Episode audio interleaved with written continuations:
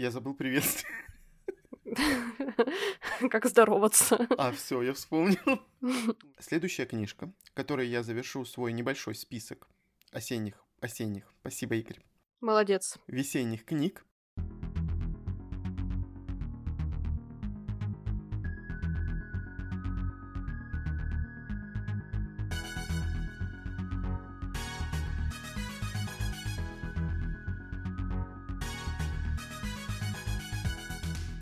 Всем привет! Привет! С вами книжный подкаст Reds and Heads. И мы его ведущие Игорь и Маша.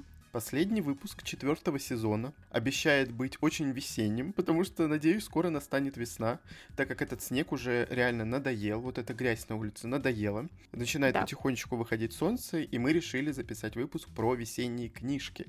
Несмотря на то, что это не самый такой супер атмосферный сезон, но я так подумал, вот мне предложила это Маша, между прочим, это идея Маши. Угу. Я подумал, что реально есть книги, которые можно было бы для атмосферы, для вот этого начала такого летнего пол полусезона, можно сказать. Есть книжки, которые реально заряжают такой вот э, интересной, романтической, э, цветочной какой-то атмосферой, и можно было бы их назвать. На самом деле, мне кажется, не только у меня, так, но и у других людей весна все равно это период, который как-то по-особенному немножко проживается. А если осенью мы, допустим, ближе там к ноябрю-декабрю испытываем а, какое-то давящее чувство угнетения, застывания, замирания, что вот весь мир готовится перейти в спячку, уже такое mm-hmm какое-то немножко депрессивное состояние, и ты вот прям замираешь вместе с временем, как будто вокруг тебя, то весной, наоборот, это в связи с появлением солнца, первой зелени, есть ощущение, что мир, наоборот, пробуждается, и ты сам какой-то более радостный, более заряженный на что-то позитивное, на какие-то действия. Очень много кто начинает какие-то новые увлечения находить весной, когда вот типа лето еще не наступило, а весна уже в разгаре, и можно как-то начинать mm-hmm. уже активничать после зимы. Поэтому мне кажется, что есть и ряд книг, э, с которыми этот период также вот атмосферно проживется, чтобы он ничуть не уступал по размаху вот этих э, эмоций каких-то зимним или осенним временам, когда все хотят почитать что-то именно атмосферное, чтобы свя- связать их, э, эти книги, своими эмоциями от времен года. Mm-hmm. У меня вообще весна всегда ассоциируется только с моей сезонной аллергией, и поэтому это не самый любимый мой период, но я весну люблю за то, что, в принципе, прохладно еще на улице, то есть еще не так жарко, потому что жару я вообще терпеть не могу, так что для меня это такой 50 на 50 сезон, э, вроде и хорошо, а вроде и не очень. Но вот мы с Машей оба страдаем аллергией, к сожалению. Да, для... у нас это запоминающееся очень время, к которому мы готовимся еще с февраля. Не знаю, как мы будем записывать следующий сезон. Наверное, будем все гнусавить. Хотя в прошлом году вроде было все хорошо. Посмотрим, как будет в этот раз. Сказывается еще эпидемиологическая обстановка. Хочется начать этот список книг с э, цикла, который я уже называл, но на самом деле там вот первая книжка такая очень яркая в этом плане. Это цикл «Воздушный народ» Холли Блэк и «Жестокий принц», первая книжка. Там как раз-таки вот описывается мир Фейри, и там все такое цветущее, зеленое и так далее, какие-то фрукты, которые есть нельзя обычным людям.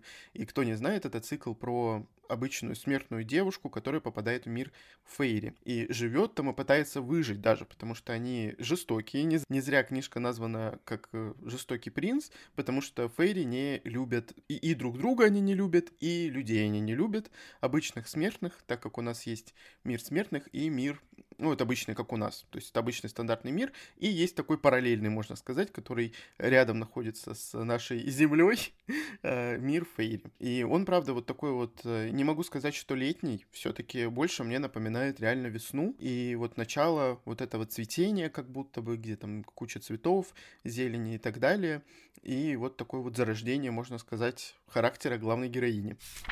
У меня весна и чтение весной, в принципе, ассоциируется помимо того, что с чем-то вот цветущим, природным, таким более каким-то динамичным, чем зимние осенние книги, допустим. У меня mm-hmm. также это дело ассоциируется еще с двумя вещами. Первое это, конечно, какая-то влюбленность, потому что весной пробуждаются все чувства, пробуждаются вместе с цветочными бутонами какими-то, возможно, и в это время почему-то хочется читать что-то более романтичное, а, легкое, возможно, даже mm-hmm. связанное как-то там с подростками, с молодостью, когда эти чувства особенно сильно проживаются.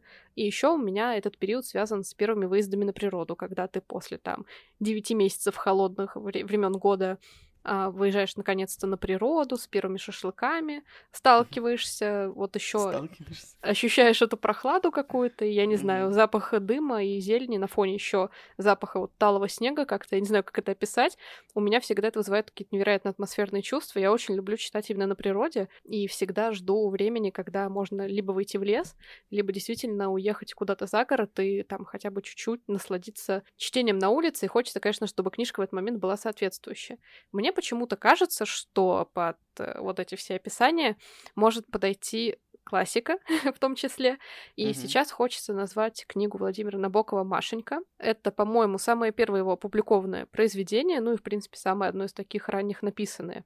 Я думаю, это история о первой любви, как раз развивающейся на фоне цветущих там каких-то деревьев, об эмиграции, mm-hmm. о любви к родине, о тоске по родине. И несмотря на то, что книга небольшая, мне кажется, в ней как раз-таки получится почувствовать вот это весеннее настроение, как раз благодаря тому, что герой постоянно вспоминает а, свою какую-то одухотворенность первой любовью, одухотворенность девушкой, в которую он был влюблен, потому что они оба были еще юные, и как раз все это происходило за городом, а, в особняках, где жили раньше вот русские люди, собственно, богатые. Поэтому, мне кажется, такое чтение должно быть весенним.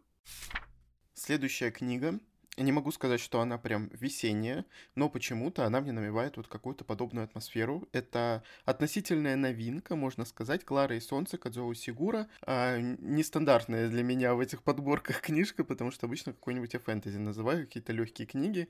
Здесь, в принципе, тоже достаточно легкая а, история. Рассказывается она от лица робота. То есть на Земле существуют роботы, которые ну, практически повторяют э, разум человека. То есть они там могут сочувствовать, они могут какие-то эмоции испытывать. И вот наша главная героиня, которую как раз-таки зовут Клара, она находится в магазине и наблюдает с этого магазина на солнце.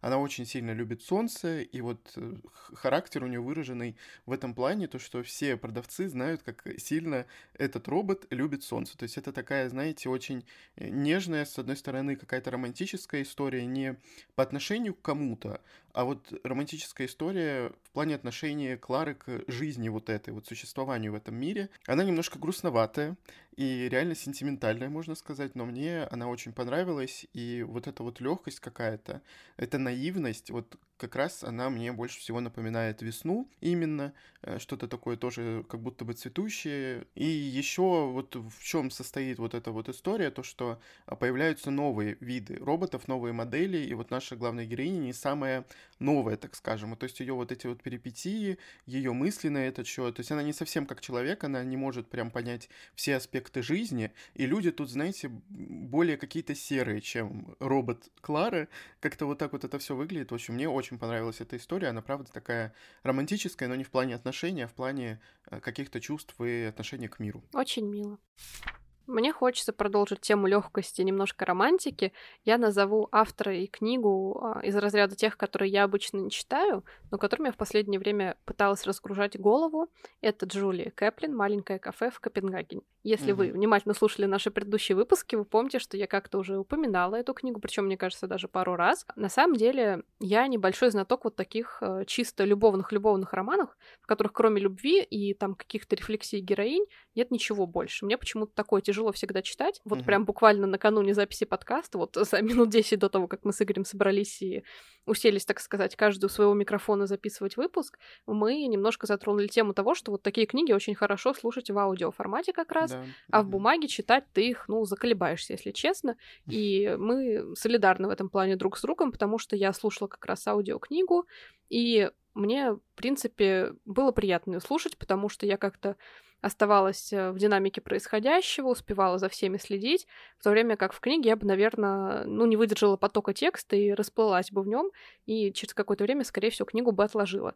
Это, mm-hmm. как вы поняли по названию, история про маленькое кафе в Копенгагене, которое меняет жизнь одной девушки, карьеристки, которая вся такая серьезная, сосредоточенная дама, и это, по сути, книга не только про любовный вот роман ее с одним из героев, это еще и книга про Хьюге, так называемая, mm-hmm. про получение удовольствия от жизни, про поиск счастья в мелочах, про то, что надо остановиться, замедлиться на какое-то время, присмотреться к вещам, окружить себя вкусным чем-то, чем-то уютным и, собственно, главной героини в маленьком кафе в Копенгагене, как раз куда она отправляется по работе, и умудряется потихоньку переучиваться на такой склад жизни. Поэтому, мне кажется, здесь э, сошлось путешествие, любовь, романтика, вкусная выпечка, описание каких-то милых, уютных вещей. Все это на фоне природы Скандинавии. Поэтому, мне кажется, очень хорошая рекомендацион к чтению весной. А лучше к прослушиванию весной. Продолжаем легкую тему достаточно. Эта книга тоже напоминает мне чем-то Клару и Солнце, которую я назвал до этого. И она была популярна какое-то время назад. Даже есть экранизация. Это книга «Весь этот мир» Николы Юн. А, достаточно нашумевшая история, но она, правда, очень легкая. И тут тоже, знаете, такая складывается картина, что главная героиня сидит дома. Все время ей нельзя выходить а, на улицу. Она сидит дома, ей э, запретили врачи. У нее там у двери целая кабина с дезинфицирующим, там, я не знаю, каким-то веществом. А, то есть, когда, например, мама к ней приходит домой, ну и вообще она с ней живет, как бы, и кто бы вообще не зашел в этот дом, он должен пройти через эту кабину, потому что иначе бактерии могут убить главную героиню, может она, в общем-то, умереть. Как раз вот главная героиня наблюдает за всем происходящим в этом мире через окно. Тоже смотрит и на солнце, и на зелень, и как бы ей хотелось выйти, и как бы ей хотелось всем этим насладиться. И плюс к тому тут появляется романтическая уже как раз-таки линия, то есть это больше романтическая история об отношениях как раз-таки. И вот главная героиня завязывает такие, знаете, отношения сначала просто э, какие-то взглядами, потому что главный герой живет в доме напротив. И они начали вообще общаться какими-то табличками. Э, написано там на бумаге какой-то текст, и вот они так начали общаться, потом, естественно, перешли уже в интернет, то есть это современная история. И тоже очень романтичная, легкая и атмосферная в плане э, вот также природы, и цветения, и солнца, и как главная героиня хотела бы вот в этом всем оказаться. Так что я думаю, что она очень подходит под весеннее вот это настроение. Теперь моя очередь перейти к так называемому фэнтези, хотя серию книг, mm-hmm. про которые хочу сказать, э, лучше, наверное, называть всего сказками, потому что это действительно такая сказочная история в атмосфере чего-то около славянского, природного. Я говорю о серии Марины Казинаки и Софьи Авдюхиной «По ту сторону реки». Мы с Игорем читали все книги, кроме последней, потому что мы никак да. до нее не дойдем. Но мы читали, причем в разное время года, и в принципе мы могли бы, наверное, оба эту серию книг назвать также и летней, и осенней, и зимней, и весенней в том числе, потому что все времена года очень детально как-то прописываются в этой книге.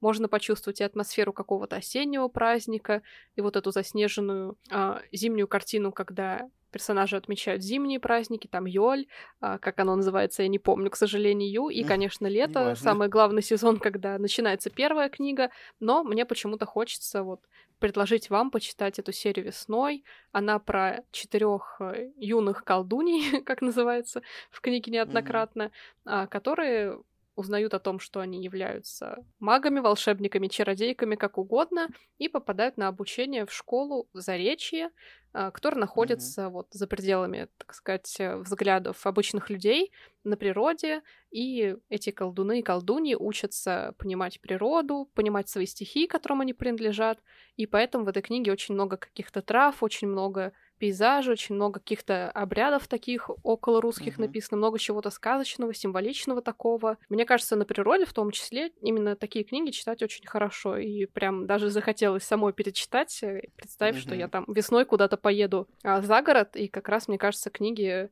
отлично туда впишутся. У нас выпуск про этот цикл откладывается уже все четыре сезона. Если Мы честно, все никак да. не можем, не можем выбрать время перечитать книги, потому что я читал, кажется, в шестнадцатом году и как раз-таки весной. Я читал в апреле, ну, то есть уже было достаточно тепло, и вот какая-то такая атмосфера реально совпала. И вот все никак мы не можем взяться, перечитать и, наконец-таки, закончить этот цикл. Ну, когда-нибудь время придет, это точно. Ну, раз Маша начала фэнтезийную тему, а книжки про реальность у меня закончились, я хотел бы назвать такой достаточно, наверное, топорный совет и снова упомянуть автора, которого мы упоминаем очень часто, но, к сожалению, я не могу пройти мимо, потому что тут прям атмосфера в этом плане зашкаливает. Это «Королевство шипов и роз» Сара Джей Масс. Можно даже и не называть имя этого автора. Мне кажется, там просто назовешь королевство, и сразу всплывает э, как раз-таки она. Э, если честно, я вот так вот подумал, наверное, эту книгу можно даже читать отдельно и не читать продолжение, потому что она относительно так законченно выглядит, и вы, в принципе, поймете, что там будет происходить дальше. То есть как цикл я не могу советовать, а вот в плане для такого весеннего чтения все-таки буду, да. Если кто еще до сих пор не знает, у нас рассказывается история о девушке, которую зовут Фейра, она обычная смертная девушка тоже. Вот видите, все книжки похожи друг на друга, эти фэнтезийные про Фейри. У нас начинается все с зимы и потом перетекает прям резко в весну, потому что она убивает Фейри в виде волка, и за ней приходит верховный правитель двора весны, который забирает вот жизнь за жизнь, так сказать. Ты убила моего подданного, я заберу тебя в свой двор. Зачем, почему, мы узнаем потом. Но как только мы попадаем в этот двор весны, конечно, там а, описываются просто потрясающие пейзажи. Вот чего нельзя отнять у Сары Джей Мас, так это умение описывать что-то. Вот она это умеет, и правда, природу она описывает очень красочно и интересно. Я думаю, что она прям подходит максимально под весну, потому что двор весны, то есть это такой топорный прям совет. И если вы хотите насладиться такими вот описаниями природы и плюс какой-то такой романтической атмосферой и понаблюдать за достаточно интересным сюжетом, то вот советую вам почитать «Королевство шипов и роз», а вот браться ли дальше, это вот уже ваше решение будет. Да, прислушайтесь к себе, потому что Сара Масс человек очень особенный, и у нас с Игорем до сих пор с ней такие немножко непонятные отношения. Грустно, конечно, с одной стороны, что дальше нас ждет только цикл про город полумесяца, потому что там все достаточно индустриально, и mm-hmm. мы не увидим прям тех самых пейзажей. Мы будем смотреть на дома, на интерьеры, конечно же, на торсы, я думаю, мы будем смотреть накачанные. Это постоянно. Да. Но, в общем, когда-нибудь, когда будет написана следующая часть, мы обязательно вернемся в Притянию. А пока я хочу перенести вас в реальный мир, наверное, во Францию, потому что мне хочется посоветовать вам весной почитать одного из моих любимых авторов, Джоан Харрис. Я хотела рассказать сегодня больше про книгу «Живичное вино», потому что, на мой взгляд, она подходит лучше всего для чтения весной, но а, «Шоколад» — самое известное произведение, и все дальнейшие после него сиквелы тоже вполне можно читать весной, как мне кажется, хотя очень многие рекомендуют «Шоколад» читать именно осенью. Но mm-hmm. мне кажется, для весны эта книга подойдет, потому что там как раз действие начинается, по-моему, в апреле, когда тоже еще лежат остатки снега где-то в Европе, и главная героиня переезжает вот в новый для нее маленький городок, который ей предстоит а, переворачивать с ног на голову. В ежевичном вине все немножко полегче, потому что главный герой, оказывается, унаследовал в свое время от своего знакомого несколько бутылок вина очень особенного. У каждой из них свой характер, у каждого свои какие-то даже есть эмоции у вина, если можно так сказать. Каждое что-то олицетворяет особенное, у каждого свой собственный неповторимый букет. И каждая бутылка в дальнейшем будет связана с особенными для героя событиями, главным из которых является то, что он возвращается в край Франции, где он когда-то провел детство, и он там покупает особняк, который начинает а, приводить в порядок. И, естественно, в это время года еще там не сказать, чтобы прям все цветет и пахнет, но уже начинает пробуждаться первая зелень, он начинает впервые знакомиться с землей, с какими-то вот садоводческими вещами, mm-hmm. пробует даже сам там что-то с виноградом сделать, и, конечно, знакомиться с местными жителями, которые, прожив долгое время тесной такой коммунной, не хотят принимать новичка, к себе в общество. Поэтому, мне кажется, эта книга прекрасно подойдет для чтения весной, тем более тут еще и Франция, у меня все равно весна немножко с путешествиями ассоциируется, поэтому если вам хочется ненадолго перенестись а, туда, в виноградные какие-то края, где стоят симпатичные особнячки, где можно в любой момент выпить бутылку вина, то эта книга вас очень подойдет. Маша как-то так умеет подбирать книжки, что они прям цепляются с моими, при том, что мы не договариваемся как бы до этого момента, пока не начнем записывать выпуск. Внимание, следующая книга, которую я хотел бы назвать, она тоже завязана на путешествиях своего рода, и это тоже такая фэнтезийная история, как были прошлые некоторые. Эта книга, на самом деле, которая, наверное, незаслуженно вообще обделена вниманием, и плюс это одиночная фэнтези. В общем, книжка называется «10 тысяч дверей». К сожалению, я не помню автора. Я вот не подготовился, плохой я. Э, блогер. Уволить. Подкастер, уволить. Ну, ничего страшного. Э, и эта книга, на самом деле, очень интересная в том плане, что в этом мире существуют двери, через которые люди могут путешествовать. И наша главная героиня, достаточно такая, ну, относительно маленькая девочка, хочет узнать тайну своей семьи. И чтобы ее узнать, ей нужно как раз-таки путешествовать через вот эти двери. Но не все так просто, естественно, потому что тут есть люди, которые об этом всем знают, и эти люди властные, так скажем, и они не терпят чужаков, можно сказать вот так. И плюс это вот такой вот э, себе дар интересный, и как раз-таки эта история, возможно, может э, походить на какую-то осеннюю историю все-таки, потому что тут есть и относительная магия какая-то, но, как мне кажется, она больше подходит на весну как раз-таки. Это вот какие-то открытия, путешествия, воодушевление какое-то, какая-то еще небольшая тайна, потому что как-то тайна у меня все равно ассоциируется больше почему-то вот с каким-то весенне-летним периодом, потому что обычно какие-то приключенческие, приключенческие истории, они вот летом случаются, там дети собираются, либо подростки, mm-hmm. и пытаются там что-то выяснить, что происходит, раскрыть какую-то тайну. Вот из этого разряда как раз-таки эта книга. Мне она очень понравилась, хоть она и немножко такая медленная, меланхоличная, но вот подходит, я думаю, под эту атмосферу все-таки конкретно. А я немножко зацеплюсь за провинциальную тему, которую я подняла ранее и в Машеньке, и в ежевичном вине. А, хочется также упомянуть еще одного автора, который, на мой взгляд, а, очень хорошо работает с атмосферой. В принципе, его книги действительно также можно читать и осенью, но и весной, мне кажется, очень такое хорошо заходит, особенно, повторюсь, когда читаешь на природе. Я говорю mm-hmm. об Энн Тайлер, и конкретно сейчас приведу в пример ее книгу «Удочеряя Америку». Я уже как-то рассказывала, что Энн Тайлер, в принципе, любитель писать про вот какие-то такие маленькие американские городки, про семьи, которые в них живут, или про несколько семей, которые там живут и как-то друг с другом связаны. То есть у нее получается построить свой такой собственный маленький э, мир, в котором она знает каждого персонажа, в котором mm. относительно мало улочек, там каких-то заведений, где они все постоянно сталкиваются, вынуждены как-то общаться друг с другом, у них у всех переплетено как-то прошлое.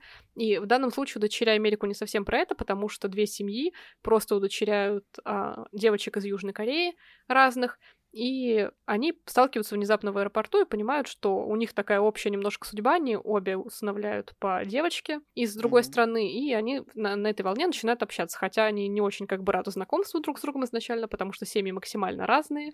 Первые — это такие образцово-показательные американцы, э, которые очень громкие, очень приветливые, а, золотоволосые, обожают одеваться как в отпуске все время. Ну, не знаю, как их еще описать. Просто типичные американцы с какого-то рекламного баннера огромного.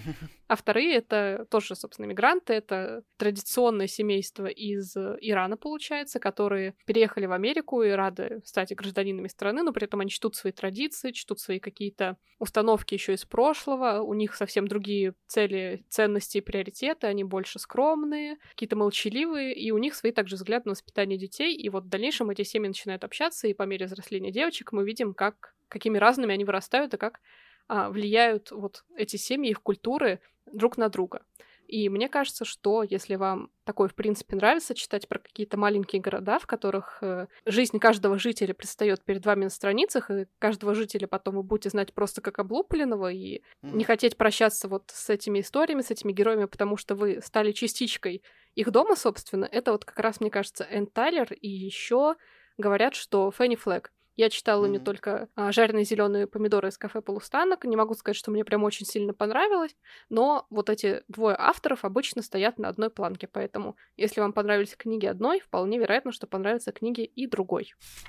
Следующая книжка, которой я завершу свой небольшой список весенних книг, это тоже романтическая история, которую стоит слушать больше в аудио, нежели читать глазами. Это Дженни Колган, книжный магазинчик счастья. Книга на самом деле тоже какая-то такая больше летняя, осенняя, я не знаю. Но я ее читал только что, вот относительно недавно, и она мне больше как раз-таки весной бы, наверное, понравилась, э, чем осенью. В общем, тут история про Англию, наша главная героиня с большого города переезжает в маленькую деревушку в Шотландии. Тут история не совсем даже сколько вот романтическая, опять же таки, в плане отношений. Тут история такая, что главная героиня работает в библиотеке и очень любит книги. То есть она влюблена в книги, и она в них уходит с головой, она забывает о жизни вокруг, и вот ей лучше окунуться в книгу, э, чем пожить своей жизнью. И вот она вся в этих книжках, но получается так, то что модифицирует библиотеку ее, в которой она работает, точнее. И больше не нужны сотрудники вот такие, такого старого достаточно пошиба. Там больше компьютеры, там будут люди, которые практически ничего не читают, и даже их увлекать чтением не нужно. То есть они просто приходят на какие-то мероприятия, на какие-то собрания, и все. И вот они выбирают из старых сотрудников а, новых или выбирают из старых сотрудников э, тех, кто может продолжить дальше работать. И это ограниченное количество людей, и наша главная героиня как раз-таки не попадает в этот список, и она вынуждена поехать в Шотландию чтобы открыть в фургоне свой маленький книжный магазинчик, который она назвала по итогу книжный магазинчик счастья, поэтому так называется книжка. И вот это такая легкая атмосферная реальная история с э, обычными какими-то комическими ситуациями, как в этих всех романтических книгах, фильмах. Но вот мне в аудио понравилось очень ее слушать. Там как раз-таки такой незамысловатый сюжет, немного персонажей. И автор даже в предисловии написала, что она специально взяла мало имен, мало персонажей, чтобы чтобы никто не запутался, чтобы это была легкая история, в, котором, в которой никто не заморачивается. В общем, очень приятная книга, которая, к сожалению, немножко скатилась в сопли романтические в конце, но мы это уберем. Как бы в целом и общем она очень даже симпатичная. Моей последней книгой в этой подборке будет неожиданно, возможно, «Вафельное сердце» Марии Пар. Это mm-hmm. такая немножко детская история, которая у меня в первую очередь ассоциируется с мумитроллями, а, с. Пеппи Длинный Чулок и какими-то вот этими еще детскими скандинавскими историями, которые наши читатели так любят, и понятно за что, потому что они очень веселые какие-то, атмосферные, позитивные, и в них при всем при этом умудряются подниматься периодически какие-то важные социальные темы и какие-то трогательные моменты, от которых ты очень сильно грустишь и много думаешь, и потом а, осознаешь, что вообще-то ты читаешь детскую сказку, и, по идее, тебя такие вещи тут не должны трогать, но реально такие истории вызывают очень много мыслей в голове, очень много mm-hmm. чувств, которые откликаются. В данном случае эта история, я не помню, если честно, где она разворачивается, по-моему, тоже то ли Швеция, то ли Норвегия, в миленьком городке с потрясающим названием Щепки Матильды, в котором живут двое детей, Тилли и Лена, они соседи, у них абсолютно разные семьи, но при этом они дружат. И если Тилли такой покладистый мальчик, который во всем слушает подругу, то Лена как раз она а, бойкая девчонка, которая вот как Пеппи Длинный Чулок рвется постоянно в бой, ей первой всегда приходят авантюры в голову, она первая за любые приключения. И, конечно, в их городке жизнь после того, как туда переехала Лена, стала неспокойнее. И, собственно, об этих их приключениях мы и будем читать в этой книге, у которой, по-моему, также есть продолжение, если я не ошибаюсь. Mm-hmm. И мне это все также немножко напоминает э, Манюню Нарине Абгарян, которую очень любят также наши читатели, потому что она, во-первых, напоминает им о временах, которые были там 80-е, 90-е, потому что это примерно то время. И, mm-hmm. во-вторых, они, в принципе, похожи. Там тоже подруги, одна из которых более такая тихая, вторая, наоборот, э, взрывной какой-то человечек, который никогда не сидит на месте. Поэтому, если вам нравится какая-то одна из этих историй, вы, в принципе, можете дополнить ее другой, только вот в Манюне более привычный нам колорит. А, не совсем, правда, вот прям как у нас, там, по-моему, то ли Армения, то ли Грузия, Армения вроде бы, но все mm-hmm. равно более-менее такой знакомый нам юг а, во всей красе предстанет. Надеемся, что мы с Игорем дали для вас весьма такой исчерпывающий список книг, которые можно было бы почитать весной. Конечно, до весны еще есть немного времени, но нам очень хочется подгонять ее как-то, хочется, чтобы она пришла к нам быстрее. И к тому же сейчас у нас вышел последний выпуск в четвертом сезоне, после mm-hmm. которого мы уходим на перерыв. Мы не хотим оставлять вас на это время без чтения, без каких-то а, книг, поэтому к моменту нашего возвращения мы надеемся, что вы что-то из нашего списка прочитаете, либо вдохновитесь на что-то свое, начнете весну, в общем, на какой-то позитивной, приятной книге. И не забывайте также, что вы можете слушать наш подкаст на всех подкаст-платформах. Всем пока! Пока!